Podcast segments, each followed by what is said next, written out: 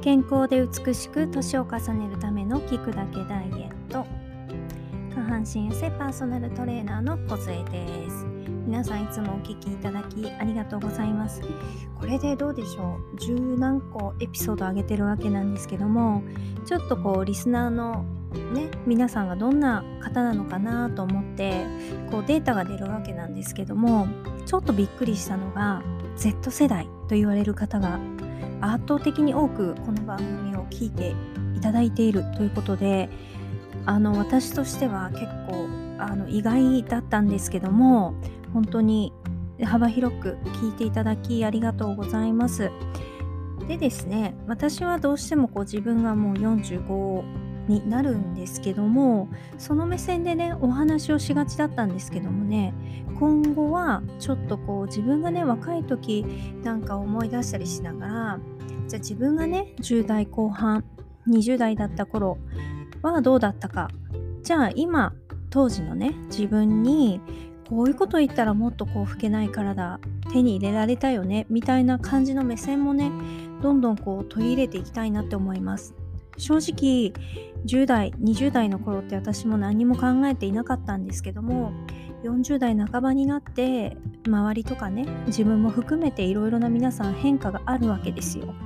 で逆に言えばあのその変化もいわゆる老化の変化もゆっくりにしたりできるわけですよね。はい、なのでねあのそういった、えー、まあ、将来のね20年後30年後今若い方がこう年を重ねた時に見た目も中からも美しくねなれるような情報をもっとね発信していきたいなと思います。ということで本日のテーマは超低カロリー対高カロリーについてお話をしたいと思います。皆さん1日にどれぐらいご自身がカロリーとってるとか分かりますかね？私たちの若い頃っていうのはこういうインターネットはあったにしてもスマートフォンというものがなかったのでカロリー計算ってね結構自分でしてなかったしたことがないですよね。だけども今アプリで本当にすごいのがあるじゃないですか。そういうのを使うとねほんあのダイエットの強い味方になっていくわけですよね。なのでねまず自分で1日カロリー摂取どれぐらいあるかなっていうことをまず知っていただきたいと思います。でこれあの、ダイエットをしている方にえー、何ですかねこうパターンがあって圧倒的にカロリー足りてない人と圧倒的にカロリー取りすぎの人と分かれるんですよ。でこの超高カロリーと超低カロリーの人どっちも太るんですよ。でまあそのカロリー取りすぎはわかるじゃないですか。エネルギーが余ってしまってそれがね脂肪になっていくっていうわけなんですけども逆にね取っていない人結構若い女性多いと思います。ご飯抜くとかね1日2食でご飯食べずに野菜だけメインでえー、食事をしてますっていう人だと1000キロカロリーいってないような人も出てくると思います。こういう人もね実は体の代謝めちゃくちゃ落ちてるんですよなのでカロリー不足で痩せているかもしれないですけどももし食べ始めると代謝が落ちている体なのでドカーンと増えますということは基本的に痩せてるけど痩せ体質の体ではないっていう可能性あるんですよね。すごくそこが難しいところでじゃあね、えー、こう皆さんこうカロリーを気にしたとしてもまたこれカロリーだけの問題でもないことがあるわけなんですよ。うんこれを10分の中でお話しするのは非常に難しいんですけども分かりやすくお伝えしたいと思います。例えばですね1000キロカロリー1日ね3食で1000キロカロリー、まあ、2食でもいいですの人と1日に2000どうでしょう。まあ、2000キロカロリーはまあ超高カロリーではないです。あの一般女性、成人女性が取るべきカロリー大体これぐらいなので、じゃあ2000キロカロリーの女性がいたとするじゃないですか。で、1日に1000キロカロリー取る人と2000キロカロリー取る人とどっちが痩せると思いますか？これ原理でいくと1000キロカロリーの人が痩せるじゃないですか。だけども1000キロカロリーでも太っている人がいるわけですよ。これ不思議じゃないですか？でこれなんでかっていうと例えばですよもうこれ単純に分かりやすく説明していきますね。じゃあ朝、えー、マックのモーニング朝マックに行きましたと。ね、そこでだいたい500キロカキロカロリーを朝食で取りましたと。でお昼に今度はうんどこだろう例えば唐揚げねローソンの唐揚げくんにしますか？唐揚げくんを食べました、ま、200キロカロリーぐらいでしたと。ねタンパク質取れるからいいなと思って200キロカロリーぐらいでした。で今度は夜はまあちょっと朝マック行ったしおにぎりをまあちょっと茶碗1杯分ぐらい握って中にツナマヨを入れてでやると大体300キロカロリーとしてそうすると1日1000キロカロリーなわけですよ。でこの場合とじゃあ2000キロカロリーいきますね。ご飯を茶碗に1杯 180g 入れてだいたい260キロカロリーぐらいとしてそれを3食で3回まあ、このご飯だけでね、800いかないぐらい、あ800超える、ん、えー、800キロカロリーぐらいなんですけども、ここにね、ちゃんとお味噌汁、サラダ、そしてお魚をね、毎食食べて、で、副菜があって、そこに、えー、煮物とかね、あとは、えー、まあ、例えばひじきとかねそういったものをちゃんとこういわゆる和食みたいなものを3食とってだいたい2000キロカロリーフルーツも入れると食後のねで2000キロカロリーの人がいましたと。でじゃあ用意ドンで同じ生活を1年してした場合にどっちが痩せるのって言ったら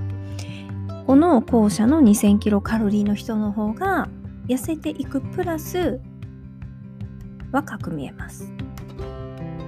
ね、これは何でかっていうと要はカロリーっていうのはその何て言うんですかその食食物が持っている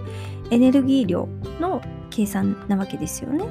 だけどもそこだけ見ると1000キロカロリーと2000キロカロリーは倍違うわけなんですけども実は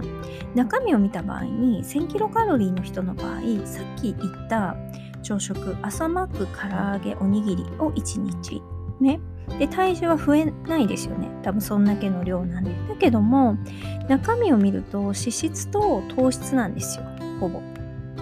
じゃあビタミンはどうなの？ミネラルはどうなの？食物繊維はどうなの？って見ると非常にそれが欠乏していて体が例えば唐揚げくんにいくらタンパク質があってもそこにビタミン B がないとタンパク質として合成されないわけで、えー、そのなかなか筋肉にならないわけですよ。でバランスよく食事をとりましょうっていうのはやっぱりバラン、えー、その相互作用があるんですよ食物の中に例えば今言ったタンパク質を取るのにタンパク質だけじゃなくてやっぱりビタミン B も取らないとダメなわけですよ。ね、それでやっぱ体になっていく体の自分の一部になっていったりとかじゃいくら鉄剤を飲んだとしてもそこにタンパク質が足りてないとその、えー、鉄剤貧血の人が飲む鉄剤は全部流れていってしまうわけです体に受け付けてもらえない状態になるタンパク質にに乗ってその鉄剤は体を巡っていくわけであとは、うん、糖質も燃やそうと思ってもさっき言ったビタミン B がないとダメなんですよね。そういうふうに、えー、必要な、えー、栄養素がこうぐるぐるぐるぐる回って自分の身になっていくわけですよ。でこれよくあるんですけどもこうカロリーだけ考えて質を考えてない人っていうのは、うん、結構ご飯抜いたりしてる人はそうですけども肌の調子が悪いとか便秘になりやすいとかあと肌にツヤがないとかシワっぽくなるとかそういうことあるんですよ。で若いとあんまりないと思うんですけどもそれが年を重ねると本当に食事で自分の状態ってすごく変わるんですよね。でどうしてもね糖質をこう皆さん抑えがちなんですけども抑えてしまうとあのすっごいシワっぽい顔になります糖質制限をしているような人を皆さんあの見たことあるかわからないですけども非常にねこう年齢よりもちょっと上に見えてしまうわけですでも体重は増えないから OK なんですけどもじゃあ痩せていることが美なのっていうところはちょっと考えないといけないわけですよじゃあ自分が例えば美容体、えー、モデル体型だとしてそれだけど細いみんなから細い細いって言われるけどもなんかシワっぽいんだよねっていう人がいた場合にあなたはそれでも細い方がいいですかっていうことですね。でやっぱり私はそれはもうちょっと健康的にするべきで私個人は思うわけですよ。細さ細い方が確かに羨ましいなって思う人の方が多いと思うんですけどもやっぱり遠くから見るとね細いし着るものもねそんな選ばなくていいし何でも似合うかもしれないけどただよく見るとシワっぽいってなってちょっと老けて見えるよねとか不健康だよねってなんか清潔感ない感じだよねってなった時にそれって綺麗になりたいの目的がその痩せたいっていうところは達成してるけど他はどうなのかなって私は思っちゃうわけですよ。なのでやっぱりカロリーだけじゃなくて質を上げて自分の体の質も上げていくっていうことがもうこれからのアンチエイジングとしては当たり前になっていきますね。はい。なのでしっかりとねあの何て言うんですか食事をねただこう繰り返すだけなんですけどもこれが無理なことをしずにコツコツコツコツ毎日の食事で自分の体を育てていくっていう美容をこう意識したいならそこをね注目してもらうと肌も綺麗になる髪の毛も綺麗になる体調もいいしさらに健康的な体で痩せていけるっていうメリットがあると思うので是非ねこのカロリーだけではなくての質についてこだわってほしいなっていうふうに思います。はい。今日も聞いていただきありがとうございます。何か役に立てたら嬉しいなって思います。はい、終わります。